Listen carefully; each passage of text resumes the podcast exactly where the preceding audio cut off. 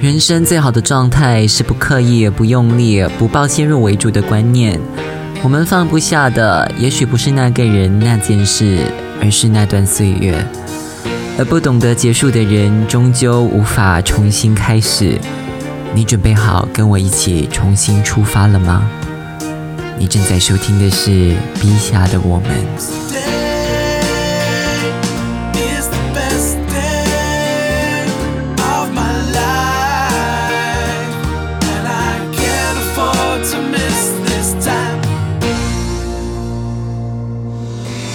嗨，你好，我是伟谦。你今天的心情是怎样子的？哇，时间真的过得很快哦，我们很快就要进入二月份了，然后要过农历新年。大家会期待过农历新年吗？还是其实你觉得现在过农历新年也没有太多的气氛，所以就是一个平常的一天，就跟平日里这样一般的过呢？你可以跟我分享一下。但呢，我觉得无论如何，我们都不可以否认其中一点，就是时间真的过得好快。你知道吗？每次我跟我的朋友在聊时间这个课题的时候啊，我们就会讲啊，时间真的过得很快，时间不留人啊，不知道时间都去了哪里。啊，然后朋友就会讲，嗯，那应该是你老了，因为年纪越大呢，时间就会过得越快。哇，我不希望那是真的诶，我每次啊就会想，我难道是我老了吗？应该不是我老了吧？我自己 我自己觉得自己心里还是很年轻，可能别人觉得我自欺欺人啦，但我是一直这么相信的。我觉得心里啊是住着一个老灵魂，但其实同时呢也住着一个小孩啊，所以这个老灵魂跟这个小孩呢每天就在心里面打架。那谁会获胜呢？就是一个啊，你要跟我交流哈，看当天的心情啊，你才会知道。我说偏了哈，那我们说回正题啦。不知道有没有人觉得我们到了二零二二年，但其实好像日子跟二零二一年一样，甚至有些人就在网上说，二零二二年根本就是 twenty twenty two，就是你跟二零二零年的生活没有太大的不同。但我觉得还是有一定的不同吧。我想现在有越来越多的人打了追加剂，至少现在可以在外堂食。我现在回想起二零二零年的时候，我们有一段时间不可以在外堂食，哇，当时其实真的是还挺挣扎的。虽然自认自己是一个还挺内向的人，但我认为哦，能够在外面吃饭啊，跟朋友一起聚餐，那个还是挺重要的。所以我是真的不希望我们回到二零二零年的那样的生活啦。我们也许回不去疫情前的那种比较自由的生活，但我还是希望说我们现在的这个现状可以保留或者进步，但绝对不可以再倒退了。那如果你觉得二零二零年跟二零二二年没有太大的分别，会不会是因为你在经历这样子的一个情绪呢？嗯，所以今天这一集哈，就要跟大家分享一篇我在《纽约时报》读到的一个报道，他就在解释啦，我们有些人可能在经历的一种状态，是什么样的一个状态呢？就是这样的人哈，他们会感觉到一种内心空虚。然后好像自己就是浑浑噩噩的过着每一天，然后你好像是在透过一个雾蒙蒙的挡风玻璃呢，看着自己的生活。但这样的一个情绪其实是有一个名字的，它就叫做维尼，英文的翻译就叫做 languishing。然后就觉得挺有趣的哦，这样子的一个状态，我想每个人在生活的各种阶段其实都有相同的经历吧，只是说在疫情爆发至今，我们在更多的时候会感觉到这样子的一个情绪，那。种心理的空虚会更强烈吧。在这篇报道里呢，有一个就是心理学家，他也提到了一点，我觉得还是挺有意思的，也是挺准确的。就是你想要更好的应付一些情绪呢，你就必须能够非常具体的指出你目前在经历的情绪到底是什么。我想跟一个英语的说法是一样的吧。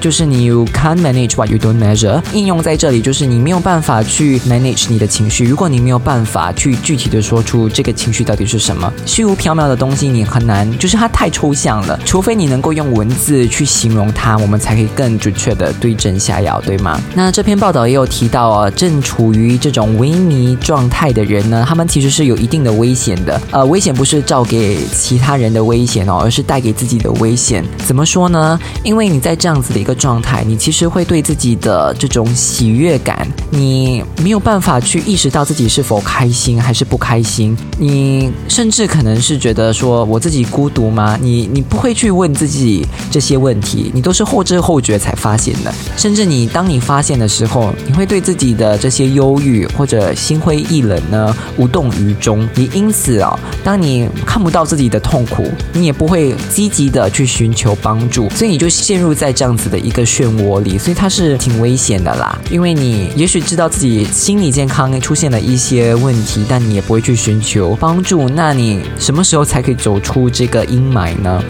那要如何帮助自己调试心情，走出这个萎靡的状态呢？这篇报道就有讲哦，其实我们可以让自己呢沉浸在有意义的挑战，或者沉浸在一种短暂的联系，因为在这样的状态里呢，我们会对自己的那种感觉、时间、地点呢，慢慢的消失吧，就是你会非常的集中，而这样子的一个状态会叫做心流啊，英文翻译叫做 flow，可能这样子讲有一点抽象，我们举一个比较嗯具体的例子吧，就是可能你刚起床的时候，然后也许你跟我一样哈，都是 very guilty 的，我们都会。玩手机啊，刷手机或者玩游戏，对吧？那当时这样子的一个状态，其实你是非常投入在玩手机的这样子的一个动作，你是非常专注的。或者我们举另一个例子，就是你在煲剧的时候，然后你告诉自己我要花一定的时间来快点把这个戏看完。那你在看这个戏的过程，其实你也在跟剧中的这个角色建立起某一种的联系，某一种关系，因为你看得非常投入嘛。那在这样的一个过程中，其实你是非常专注的。那你会忘记自我，你也会去忘记自己当下的。那些心情，然后可能就是在过程中找到一些意义吧。也许是因为你也能够跟自己比较内心深处的这种情感呢产生了一个联系，于是你就不会再对自己的心灰意冷呢无动于衷。但是这篇报道有提到一点非常重要，我觉得是挺重要的，就是啊，我们可以去找新的挑战、新的事情来做，但我们一定会面临一个问题，就是我们想要集中注意力嘛，但很难找到这个状态，因为我们身处的环境其实有很多会让我们分散注意力的这些因素，就譬如说你可能嗯。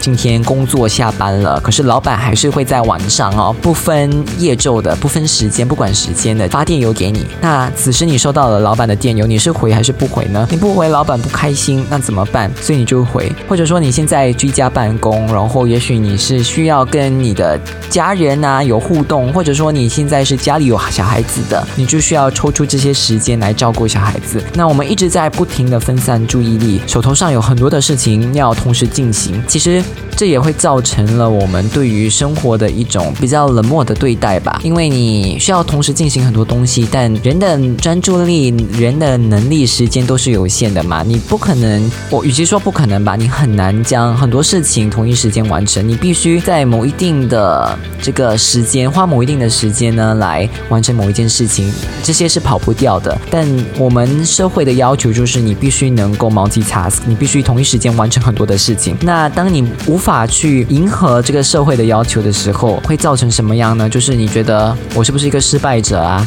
你会开始对自己的这些内在的情感有产生一种抽离吧？我觉得那个还是挺无奈的。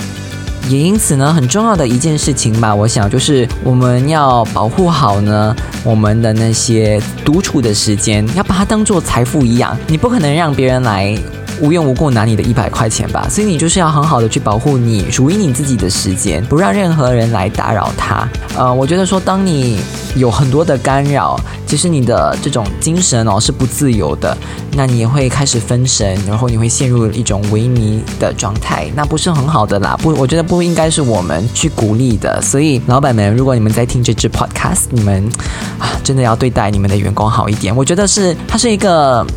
Mutual 的东西吧，你对你的员工好，你的员工也会更愿意、更积极的想要为你做更好的呃工作，对吧？那我们刚才就是聊到了关于这个环境的问题嘛，所以这篇报道就有提到，萎靡呢，它并不只是存在我们脑海里的一个问题啊，不是一个单纯的呃心理健康的问题，它其实也是我们环境的这个问题嘛。那我觉得更好的一点呢，它讲到的是，呃，环境的问题不仅仅是刚才说到的那些不停的纷扰等等，而是我们对于心理健康的认识。它就有这样子的一段话啦：我们人生活在一个身体上的健康挑战属于正常，但心理上的健康挑挑战让人感到耻辱的世界里。我觉得这句话真的说的很对耶。比如说，你可能今天咳嗽，然后你要去看医生，你跟朋友讲，哎，我今天咳嗽了，我需要去请病假等等的，这些我们都会觉得哦，非常正常的事情。但我们谈到心理的健康，比如说你跟你朋友讲，你最近就是心情不好，已经有一阵子了，你觉得你可能患有忧郁症，然后你问你朋友谈，你是不是应该要去看心理医生？也许你的朋友会跟你讲，不要想这样多就没有事了。或者有些自以为是的人，或许会问你，你说你自己有忧郁症，是不是为了吸引别人的注意力呢？我觉得我不知道为什么啦，就是我们要戴着有色眼镜来看一些心理问题呢。心理健康是一个，我觉得这几年有更多的讨论，但像我之前有写过的。我们在讨论心理健康的时候，我们不会哦去谈现在的这个体制如何呢给现在的人带来那么多的伤害。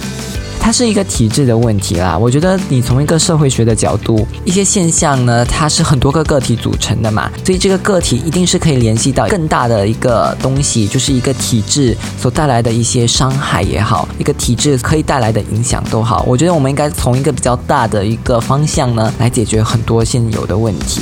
那我们刚刚谈到了体制嘛，所以我现在想要带入另一个话题哦，就是，嗯，可能刚才我讲的那些论述吧，别人就会觉得很好，它是一个带有独立的批判性思维的观点，但也可能是有另一派人会觉得这个人根本就是非常的政治化，他就是愤世嫉俗啊，所以他才会有这样子的一个观点。嗯，我最近就一直在想，我们如何去定义一个观点，它是基于独立的批判性思考呢，还是他对这个世界感到很厌烦，他是一个愤青讲出的话呢？我们要如何去做出这样子的一个定义？我举个例子吧，我们之前有上一门课，然后讲的就是环境问题，那我们就是在讨论政治家他们对于集体环境的愿景到底是怎么样的。那就有一个人提到，很多的一些政治人物常常会在一些。讲话里就会提到我们要种更多的树，我们已经在很努力的种更多的树了。因此用这个举动呢，来去论证自己，去说服民众为什么他们可以去砍伐一些树啊。当然说你砍伐一些森林啊等等，也许是出于呃合理的原因，就比如说你可能要建更多的房子给人住，这些都是非常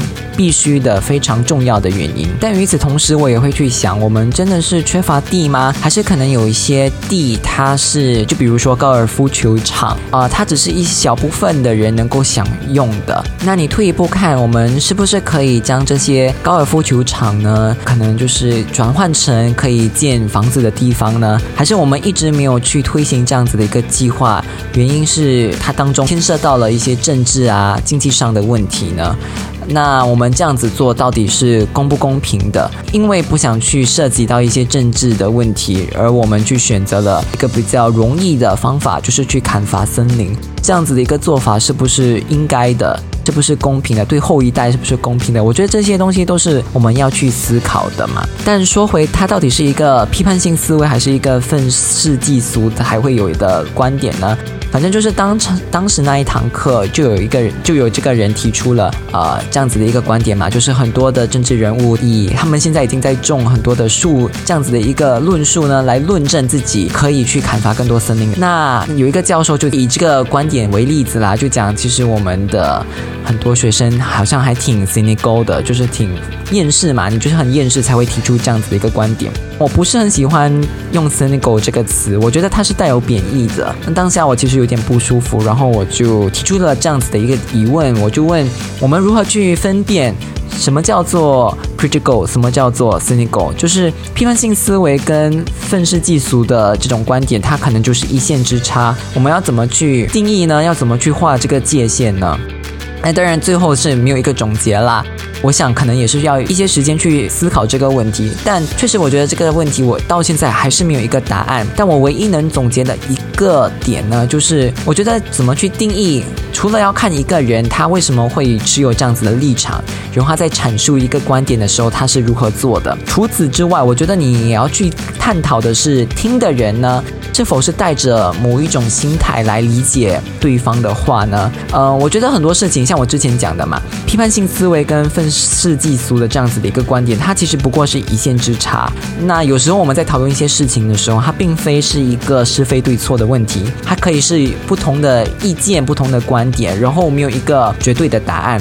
但是呢，我觉得很重要的一点就是，当我们的心里已经抱着一些先入为主的答案，我们已经有某一定的既定印象，然后我们带着这样的有色眼镜去看这个世界的时候，那当我们在碰见一些比较尖锐的说法时，即便说这些尖锐的说法是合理的。我们也会感到非常不舒服，然后觉得非常难以接受，也因此呢，就去忽略这些尖锐的说法，即便说它可能可以带来一些社会进步，我觉得这是比较可惜的。那回归正传，我就是觉得，在一个校园的环境里，我觉得当我们在讲教育的时候，它应该是一个可以包容不同意见的地方。也不应该是带着一些既定的印象来看不同人的立场，即便说你可以不赞同这个立场，但我觉得你不应该去带着一些偏见去评价一个人的观点。就就回到这个 cynicism 的这样子的一个说法吧，我觉得他就让一些观点显得不重要，显得一些学生是情绪化的。但可能有些学生他们为什么会那么的情绪化呢？他们到底是经历了什么，看到了什么，读到了什么，才会总结出这样子的一个结论？我我一直好奇的是，为什么我们不去往更深的这样子一个方向去了解这个学生为什么会有这样子的一个观点？也许你从一个比较深的角度去挖，去挖的更深一点，我们可以更好的来解决这些问题呢？也许你说这个学生他读到了一个某一篇文章。那他跟你分享了这个文章，然后你可能后面发现，哎，其实这个文章它有一些问题，有些不属实的一些论点。那你可以在这个过程中去纠正这个学生，不是吗？我觉得就是失去了这样子的一个机会，让我们去讨论更好的方案啊，让我们去更全面的了解一件事情。我觉得是真的非常可惜的。当然，可能教授不会那么想，他也许就想，我们作为学生只需要知道自己。基本的东西就好了。当然，这只是我的一些猜测，我也没有跟教授很好的讨论。我我想，其实真的很可惜啦，因为教授的那个观点，然后我提出了那个问题之后，也没有人可以给我一个正面的答案，也因此我们就失去了这样子的一个讨论的机会。但我想，也许听着这个 podcast 的你是老板，你可能是员工，你也可能是老师，无论你是在什么样的一个位置，我都希望说我们可以多聆听身边人想说的话。然后去更好的了解为什么这个人会持有这样子的立场，这个立场未必是你要赞同的，但你还是可以去更好的了解他到底是经历了什么，看到了什么，才会拥有这样子的一个观点。当你在跟这个人交流的时候，你可以更好的了解这个世界。我觉得这是最美好的一件事情。人与人之间的这种可爱，就是我们可以在。跟彼此的对话中，跟彼此的互动中，更好的了解自己，也更好的了解这个世界。我想这就是生活很有趣的地方。对啦，这些就是我最近一直在想的事情。我也还没有有一个非常完整、想很好的答案。